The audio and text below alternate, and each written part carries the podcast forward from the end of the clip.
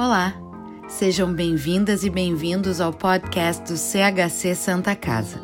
Por aqui compartilhamos conteúdo sobre arte, educação, história, lazer, seguindo o nosso propósito, que é promover a cultura sempre. No episódio de hoje você vai conhecer um pouco da história do cemitério da Santa Casa, que em 2020 comemora 170 anos.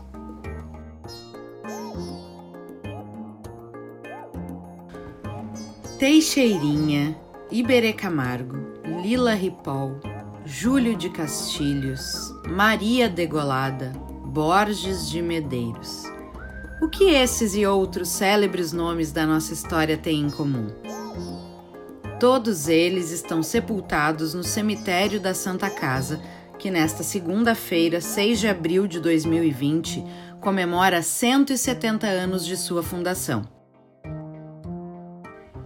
Inaugurado em 1850, o cemitério da Santa Casa é o mais antigo em atividade no sul do Brasil, conservando em seus 10 hectares muito da história de Porto Alegre e do Rio Grande do Sul. São cerca de 40 mil jazigos, reunindo esculturas em bronze, mármore, ferro e pedra, muitas delas assinadas por escultores conhecidos como André Arjonas.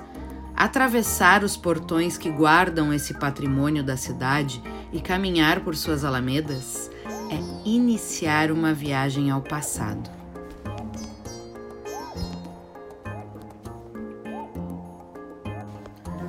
E começamos nossa história quando surgiu o primeiro cemitério de Porto Alegre em 1773, localizado atrás da Igreja da Matriz entre as atuais ruas Fernando Machado e Espírito Santo. A expansão demográfica da cidade entre as décadas de 1820 e 1840, junto à ocupação de Porto Alegre pelos farroupilhas entre 1835 e 1836, e um surto de escarlatina, a média anual de enterros aumentou consideravelmente. Logo, a área destinada aos sepultamentos demonstrou problemas de infraestrutura sanitária. O terreno acidentado, de acentuado declive, não permitia mais acolher os enterros por problemas ocasionados pela chuva e consequente erosão do solo, atraindo insetos, roedores e cães.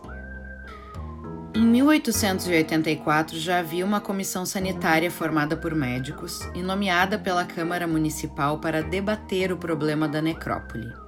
Foi em 1843, após a Câmara Municipal ter autorizado a mudança do cemitério para uma localidade afastada, extramuros, que o presidente da província, Luiz Alves de Lima e Silva, tomou a iniciativa de adquirir em 6 de agosto de 1844, um amplo terreno, situado longe do centro, no alto da colina da Azenha, ordenando à Irmandade da Santa Casa sua administração. É o próprio Lime Silva, à época conde de Caxias, também provedor da Santa Casa, que admite a situação calamitosa em seu relatório da presidência da província em 1846. pouco decente, por não dizer mais, era a maneira por que nessa cidade se enterravam os mortos. Nem mais impróprio podia ser o lugar, quase no centro da cidade, por detrás da principal igreja, aberto por todos os lados, expostas as sepulturas aos olhos de todos e servindo esse campo de ruínas de pasto e refúgio a quantos animais por ali vagavam em despeito das posturas da Câmara espetáculo de repugnante desmazelo e já não de horror que extingue na alma o sagrado respeito aos mortos e que, tanto como a vista, ofende a moral e os costumes. Não menos danoso era a salubridade pública deste tão pequeno cemitério, mas tão apinhoado de cadáveres, cuja exalação, tão sensível ao olfato em dias de calores, era quase que o suficiente para alcançar o ar de partículas deletérias. Para extinguir o escândalo, não julguei dever esperar mais. Fiz com que a Santa Casa se incumbisse da edificação de um novo cemitério fora da cidade. A inauguração do cemitério estava prevista para agosto de 1850. Porém, com a difusão de contágios da epidemia de febre amarela que já assolava a corte no Rio de Janeiro, o primeiro sepultamento ocorreu em 6 de abril do mesmo ano, sendo aprovado pela Câmara Municipal o impedimento de realizar enterros em outra necrópole a partir daquela data. José Domingues, um marítimo português que chegou em Porto Alegre, é o primeiro livre sepultado, evitando a contaminação da comunidade porto-alegrense. No dia 12 de abril, ocorria o primeiro sepultamento de pessoas escravizadas, com a inumação de Eva. Porém, os corpos de pessoas escravizadas eram sepultados fora dos muros do cemitério e somente em 1884 com a abolição da escravatura em Porto Alegre, quatro anos antes da assinatura da Lei Áurea pela Princesa Isabel, todos os falecidos da capital passaram a ser enterrados em seu interior. Os surtos de cólera, tuberculose, febre tifoide, moléstias intestinais e afecções cardíacas determinaram o aumento dos índices de ocupação do cemitério, que em 1893 já contabilizava 50 mil mortos, forçando a ampliação da área. O cemitério da Santa Casa acolheu a expansão urbana da capital durante o século XIX. Na primeira metade do século XX, o cemitério da Santa Casa presencia mudanças estruturais e arquitetônicas. Nesta ocasião, ao expandir os arrendamentos da área frontal, o espaço do jardim é transformado em área de sepultamento. Em 13 de abril de 1934, inicia-se a remodelação do cemitério, com a construção de nichos e galerias.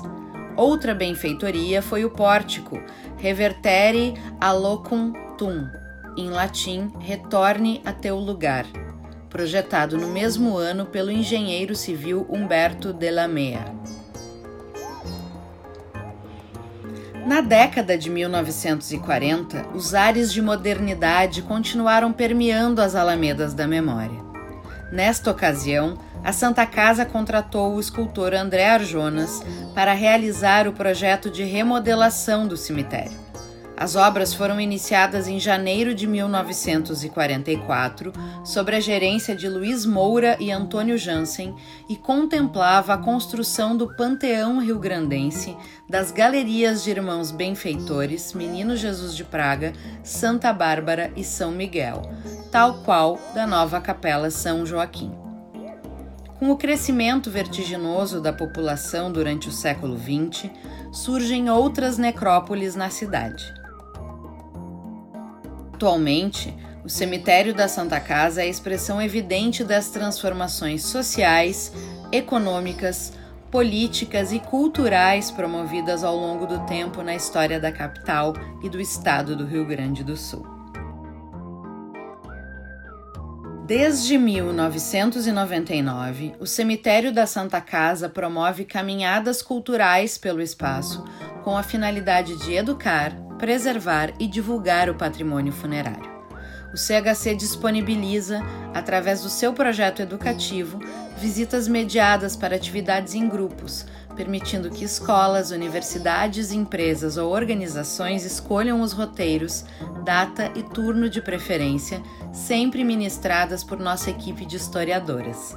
Somente em 2019 foram 1.407 pessoas atendidas, escolas e comunidade em geral, em visitas mediadas e caminhadas culturais, nas atividades realizadas gratuitamente.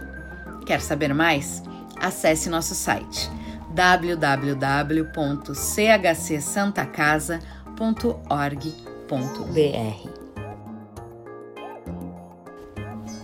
Esse foi mais um episódio do podcast CHC Santa Casa, e o conteúdo que você conferiu foi produzido através de trechos das seguintes publicações: Cemitério Santa Casa de Misericórdia de Porto Alegre, Inventariar para Bem Usar, de Juliana Modo Santos e Júlia Massuchetti Tomasi. Retratos do Poder Disputas pela Memória, uma coleção da Santa Casa de Misericórdia de Porto Alegre, de Amanda Mensch Eltz. O cemitério Casa de Misericórdia de Porto Alegre antes de 1950, de Diego de Leão Pufal, e Um Terreno de Asperezas, o cemitério da Matriz de Porto Alegre no cotidiano da cidade, 1772-1888 de Pedro von Menden Meirelles. CHC, sempre contribuindo para que mais cultura chegue a toda a comunidade. Quer vir com a gente nesse propósito? Faça parte, contribua. Saiba mais em www.chcsantacasa.org.br/apoie.